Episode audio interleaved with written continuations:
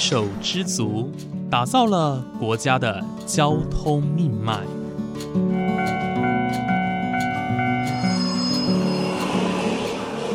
翻山越岭，运送着历史的独家记忆。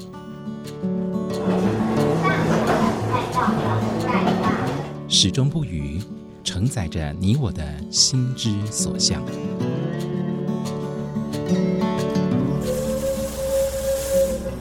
各位旅客您好，欢迎搭乘本班次列车，我是胡浩辰，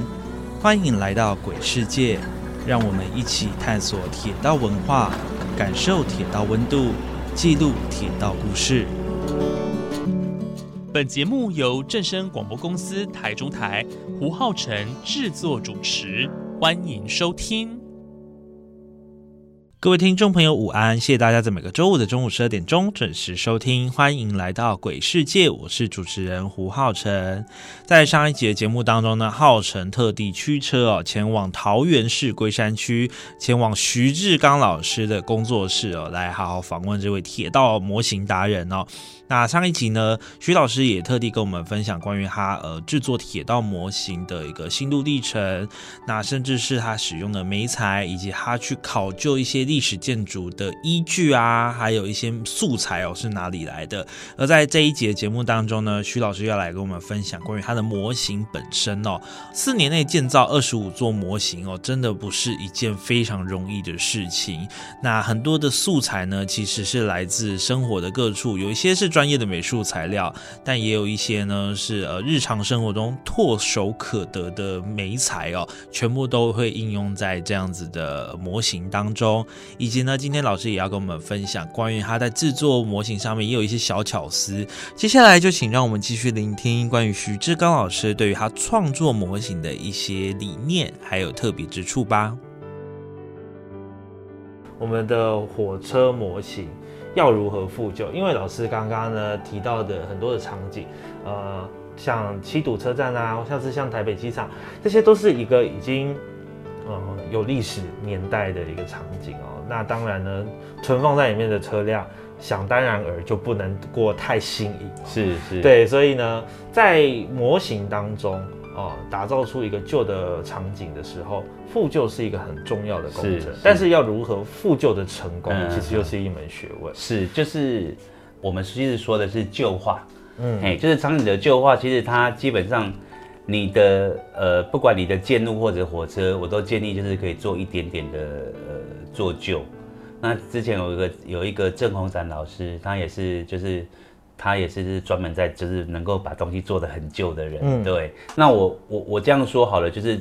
做场景以前都是做新，对，现在都是做旧，嗯。那做旧的取决就是在你自己的年代感了，嗯，你想要它恢复到呃，然后恢复到什么时候的年代这样子，这才是重点，嗯。我今年五十二岁了，所以我对我大概就是会坐在，因为人家最。最美的是初恋那时候，所以大家都是在十八九岁、国中、高中那时候，因为那个时候你对生活就是一片向往，你会有很多的，尤其是以前没有随身听哦，你也没有手机，你看着户外的一些风景，火车每天你同学每天这样子看户外的风景，一天一天在变，就算是一个女孩子的一个眼神看着你，你也会觉得那是一件很美的事。嗯，对，因为那个时候就是单纯。对对，那所以说。我在做场景的时候救，我一定是救到大概那个时候就好了。嗯，那有的人他会跟我讲说，哎，你可以做什么时候年代什么七零呢？很抱歉，我没有兴趣，我没兴趣的事我就不会做，因为我没有经历过。你要我怎么做？嗯，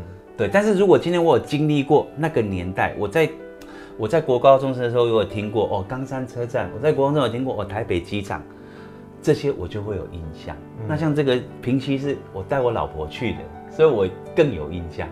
所以说每个地方就是你会做，通常都是你曾经有经历过，你会想要去让它掌握住那一个瞬间，你就会有办法，就想办法把它做出来。嗯那旧画的东西很简单，你找一张照片，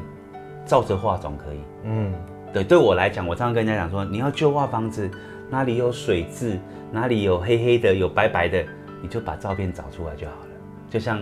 你，你有看到刚刚那边有一个龙腾断桥，对，龙腾断桥。现在 Google 照片非常多，对你四座，它每一座的水质都不一样，嗯，那大概的年代感在那边，你就可以大概说，哦，这边有哪个地方它是有那个泥水流下来，哪个地方可能有长个树枝，你就可以从那边慢慢的就是把它一个一个就像图画一样把它画出来。嗯，那我用的都是亚克力颜料，你在你眼前你可以看到非常多，对？都是亚克力颜料。为什么我没有用模型漆？因为模型漆第一它是比较一一般比较多的，它需要用一些溶剂，那会味会有味道。那再过来就是亚克力漆，它本身在混色跟我取得都比较方便，我不用特别去模型店买，我在一般书局就买得到。嗯所以我基本上我会比较建议用亚克力漆或广告颜料。哦，对，那我们现在就来看一个，比方说现在我我我眼前你这边有一栋这个，你看看这一栋，它现在这边是不是有一些雨字？对，好、那其实我这个虽然是纸，但是其实我上面有经过一层补土的喷，它是喷灌式的补土，它喷上去之后它就会有颗粒，哦，有颗粒之后它就会看起来像水泥的质感。对，对，那你你要是直接去刷它，就会像有点类似像这样，它刷不出来。嗯，因为它这个还没有喷补土，它只是我喷了一层灰色的漆而已。哦那这个是补土，你看一下，它就是有一粒一粒的。对，那其实很简单，你看，因为这个都是粉，我们直接讲说粉是怎么来的，也很简单。你去书局，它有那个胶条，它有那个粉粉条，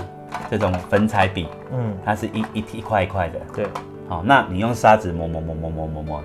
每一种颜色磨一点，你混成你要的颜色。哦，对啊，为什么这一这一坨会这么多？我这边你的眼前现在这边有一盒这个，为什么？因为它它很其实就是我所谓的就是脏粉，就是你的水渍就是用这个颜色出来的。嗯，那因为我在上色的时候手会脏，你注意看这个这个笔就是会脏，对，所以基本上我会把这个尖入放在这边。那我现在如果如果我觉得就是这边应该要有水渍，因为你看这边是有上，这边没有上，那其实很简单，刷好之后，你注意看哦，我先刷一道。为什么？因为这边这里一定是黑的，嗯，灰尘会下来，对，好，然后你看，然后我现在就把它往下刷，你就会发现，哦，对，它就旧了。那你要到多旧，就是看你自己想要的年代感，还有颜色。那如果今天这样画错了怎么办？如果今天就是你觉得你画的太黑怎么办？我们可以再磨那种比较比较浅的颜色，再把它涂回去。哦，对，所以你看我现在就这样子。那这里通常会有什么？雨水下去之后它会反弹，所以这边一定会，这边会这两边会特别黑。哇，对，你看这样是不是就那个就出来了？嗯，有没有？对，就这样子。所以我我是觉得你你看就知道了，因为你画等下会像我一样手很黑，因为我这个笔就是就是我就是丢在这里，我都不收的。嗯，对，所以你看现在这样子是不是就跟刚不一样？是是是，对，这个就是旧化的一个一个最基本的方法。那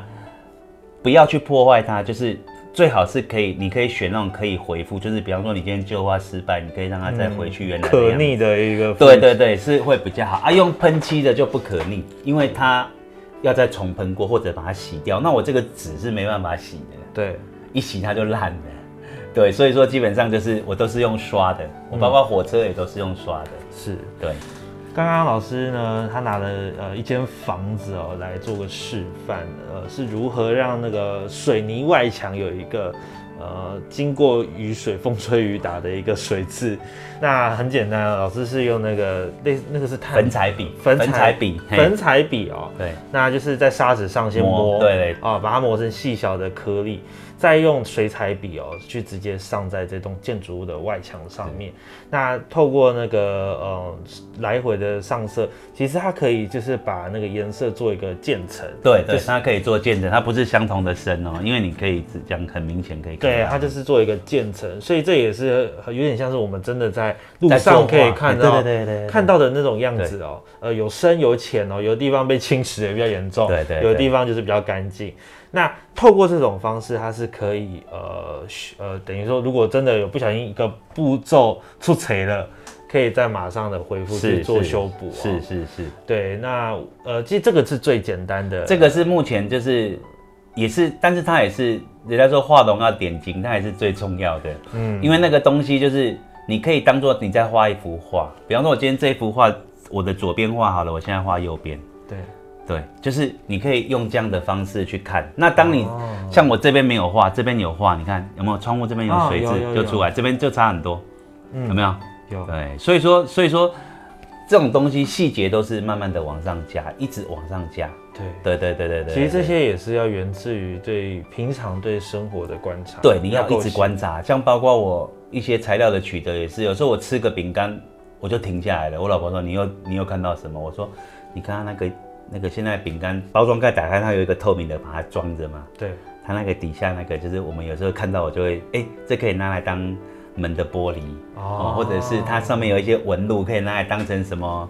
水沟盖，嗯。哦，就是就是这种东西，你可以拿来就是你可以无无限的想象，是。对对对对。非常厉害哦，因为要能够做得出让大家能够马上呃勾起心中那一个回忆哦，其实是非常不容易的。那除了这个方式旧化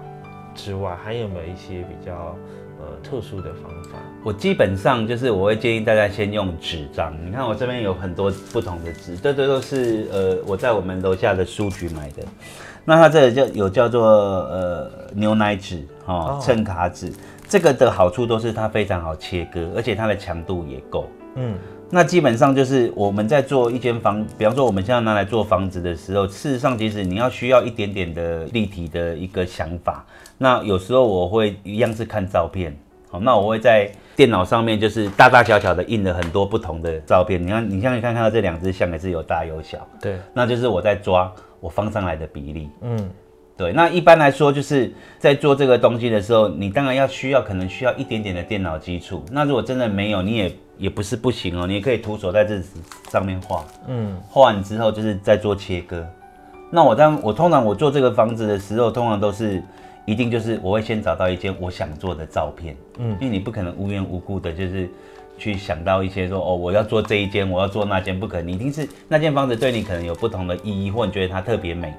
你才会继续做。不然的话，这是一个动力啦。对的，你一定是就像你拍照一样，你取景你一定是取一个漂亮的景来拍，对，你不会出去就这边拍一下那边拍一下，不可能。嗯，对，所以说对我来讲，就是出去玩也是一个，也是一个很好的取材的一个方法。那或者是说我今天有时候出来看看，哦，今天哦下雨天看它的建筑物的流质是怎么流，你就大概知道这房子是要怎么救。是，对啊，所以说如果说你刚刚这样讲的话，我只能说，其实我这里面也有很多。偷技部的，就像你看到我刚刚说的三 D 列印、嗯哦，然后像房子，我到最后就已经进化成，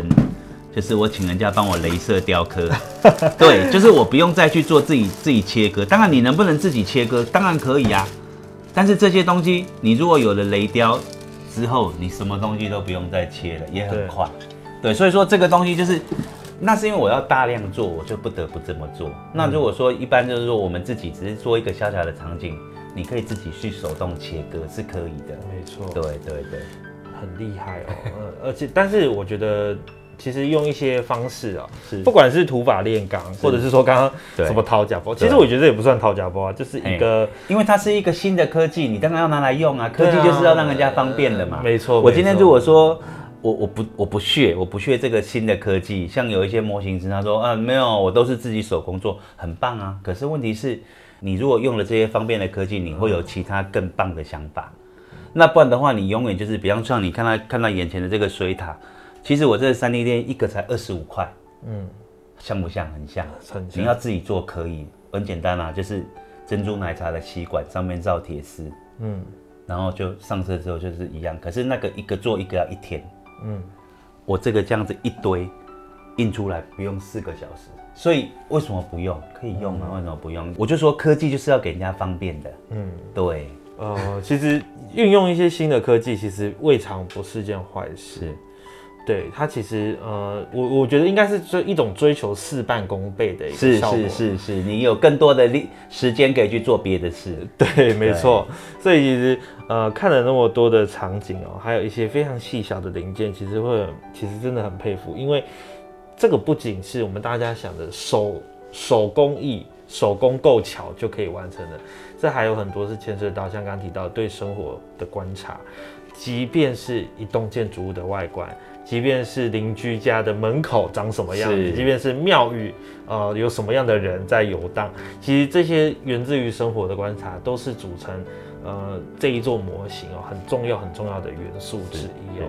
刚刚提到的是建筑物的旧化，是我接下来想要请问一下火车的旧化，因为我刚刚在老师的作品上面有看到。有几辆像是那个旧型的莒光号列车啊，观光号列车的外观，真的是跟我们平常看到的那种有点报废啊、残破不堪的样子有点像啊。那呃，想要请问一下，那种呃关于火车外观的旧化，跟建筑物的外观旧化，应该是属于不一样的技巧吧？它是不一样的技巧，但是原理是一样的。我们也是会先看到一张照片，然后去研究它到底它为什么车子会锈成这样，或脏成这样，或是哪个地方它开始锈了，因为它一定会有一个然后锈色的痕迹、颜色。深浅这样子。对，那通常通常铁的这种东西，它它一生锈就会膨胀，所以当你要做把车子的这种钢板或者是它的结构做做旧的时候，它一定会变形。嗯，所以我们通常外面会上一些白胶，让它膨胀，然后膨胀之后快干了之后，我用牙签去去戳破它，把它拉得更破一点。那人家就说铁铁它的膨胀期就是三倍，所以就是它可能本来只有一公分的厚度，可是它当它生锈的时候，它可能变成三公分，所以才会你就会看到很多台铁比较早期的车都，它看起来都是有点波浪形的，就是它生锈了这样。是是是。对，那当它一生锈之后，最中间的颜色就是最深的，那个水留下来一定是比较浅的颜色。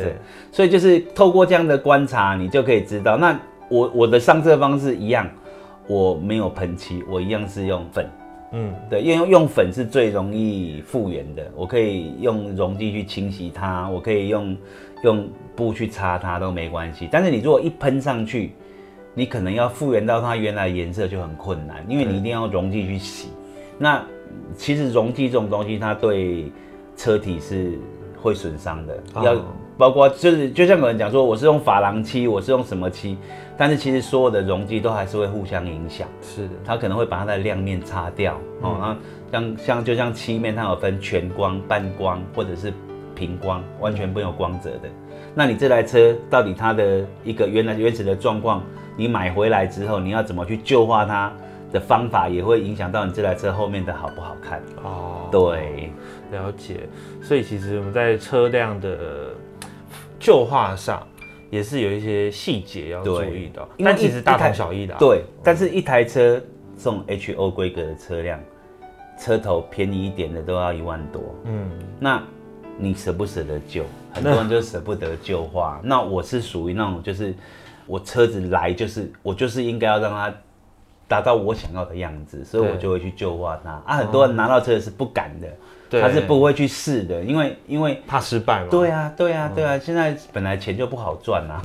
对啊，而且我这些车是已经累积二十年了，所以基本上我对量产的车子会比较下得了手。那那种有一些达人做的手工的铜做的车子，那个重量感不一样，嗯，所以你也不会去太旧化它，因为你会觉得就是如果失败了怎么办？但是我这次展出的车子几乎百分之百都我都旧化过，因为我觉得那才像真。那我也发现，就是这次去看展的一些小朋友看火车，大人看故事，对，对啊，妈妈看细节，哎、这很奇怪的，就是都 都分得很清楚。是，对，所以他们这次中立说过，他们有讲说，他们十楼没这个展览厅没这么热闹过。嗯，对，因为他们那一个地方就是专门在展览的，对，然后而且他们说是去的客人百分之八十都待两个小时以上，嗯，一个小时到两个小时。你要想，你看一个展展览超过半小时就很厉害。他说不是，他说几乎都是一个小时，都是小朋友说要走，妈妈还说不走的。嗯，对，所以我就觉得就是，哎、那这样子，所以我这次在这个嘉义十月份要去嘉义展的，我特别做了一个呃嘉义的这个地景，跟阿里山有关、阿里山线有关的这个景。那我也特别在细节上面，就是我有特别的做了一些加强，就是因为我想要让让更多人从细节去观察到说，哦，原来铁道模型是可以这样子的。是，对，不然大家对铁道模型就是哦，它很贵，然后它就是在一直在路上跑，然跑来后跑去，对，然后而且有很多铁失控的铁道迷，其实让这个很多人就说一铁道迷就会觉得说铁道迷就是不守规矩啊，乱拍照啊，都越线这样子。嗯，对，或者就是说，对对，我我想让人家改观啦，就是这个铁道迷这个字，它其实是应该是一个，就是我是铁道迷很骄傲，而不是说呃我铁道迷点点不敢讲话这样。嗯，没对错，，就是我们能够用一些一些小的力量去让人家知道说，哦，原来原来玩铁道是可以这样子，是可以到这种程度。对，对，是是有感觉的，是有我我有感觉，就是是慢慢的是有有导正一些这种这种感觉。我相信从呃刚刚讲到从台北机场的展览开始，一直到这一次搜中立搜狗的这次展览哦，呃，不管是网络上的评价，或者是说任何人拍的照片啊，展示出老师您的作品的照片的时候，我都觉得说哇。这是一种与有容焉的感觉，对。那我相信大家看到这些，除了勾起呃自己对于火车、对于铁路的喜好之外，呃，心中的感觉哦，心中的感动也是有的。像我刚刚有说到，我是平西人，嗯，因此我看到老师做的平西的场景，包括金铜车站，包括平西老街上方的火车铁桥哦，哇，这看到就是一种心中的故事。嗯小时候成成长的地方就在这些、这个地方哦，所以非常呃认同老师刚刚讲的，就是关于这些呃模型看似呃是艺术作品。但在其实背后蕴含的却是很多很多的故事哦。是，对，那其实这一个方面，我觉得要勾起回忆是很不容易的。不过我有几个问题好奇想问问看老师哦，因为在这次的展览当中啊，包括现在我们在您的工作室有看到几个作品，呃，你的场景哦是打造在电视机里面。还有像在行李箱里面啊，像是太马里车站，还有刚刚提到这个平西线的火车铁桥，你打造在一个电视机跟行李箱里面啊，这样子的构想，你是有什么样的动机吗？嗯